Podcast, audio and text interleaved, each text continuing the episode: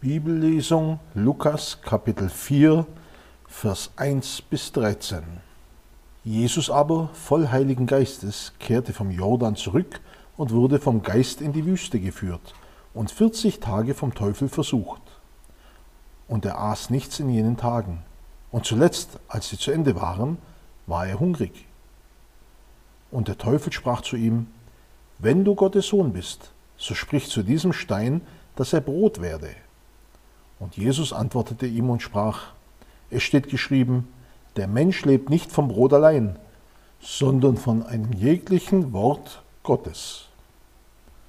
Da führte der Teufel ihn auf einen hohen Berg und zeigte ihm alle Reiche der Welt in einem Augenblick. Und der Teufel sprach zu ihm, Dir will ich alle diese Macht und ihre Herrlichkeit geben, denn sie ist mir übergeben, und ich gebe sie, wem ich will. Wenn du nun vor mir anbetest, so soll alles dir gehören.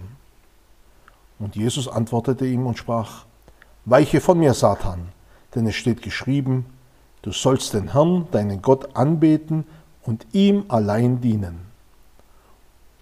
Und er führte ihn nach Jerusalem und stellte ihn auf die Zinne des Tempels und sprach zu ihm, Wenn du der Sohn Gottes bist, so stürze dich von hier hinab, denn es steht geschrieben, er wird seinen Engeln deinetwegen Befehl geben, dass sie dich behüten, und sie werden dich auf den Händen tragen, damit du deinen Fuß nicht an einen Stein stößt. Und Jesus antwortete und sprach zu ihm, Es ist gesagt, du sollst den Herrn, deinen Gott, nicht versuchen. Und nachdem der Teufel alle Versuchung vollendet hatte, wich er von ihm eine Zeit lang. Liebe Zuhörer, der Teufel ist real und keine Erfindung der Kirche. Er ist der größte Feind Gottes und der Menschen ein Lügner, ein Mörder. Er kennt sich in der Bibel bestens aus, doch er verdreht Gottes Worte, um Jesus zu versuchen. Jesus zeigte dem Teufel die richtige Bedeutung des Wortes Gottes. Er hielt sie ihm entgegen, und so musste der Teufel schließlich aufgeben.